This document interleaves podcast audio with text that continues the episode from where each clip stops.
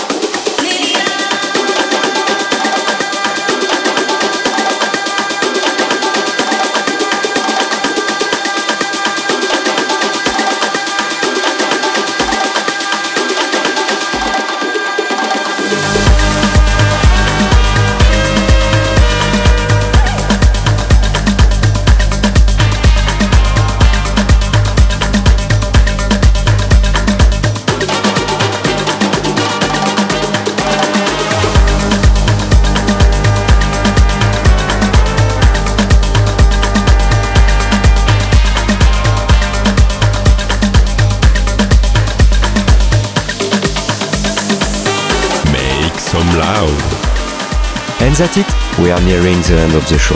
I hope you enjoyed the playlist. You can find it directly on Facebook, Instagram or SoundCloud. Don't forget to subscribe to my different profiles.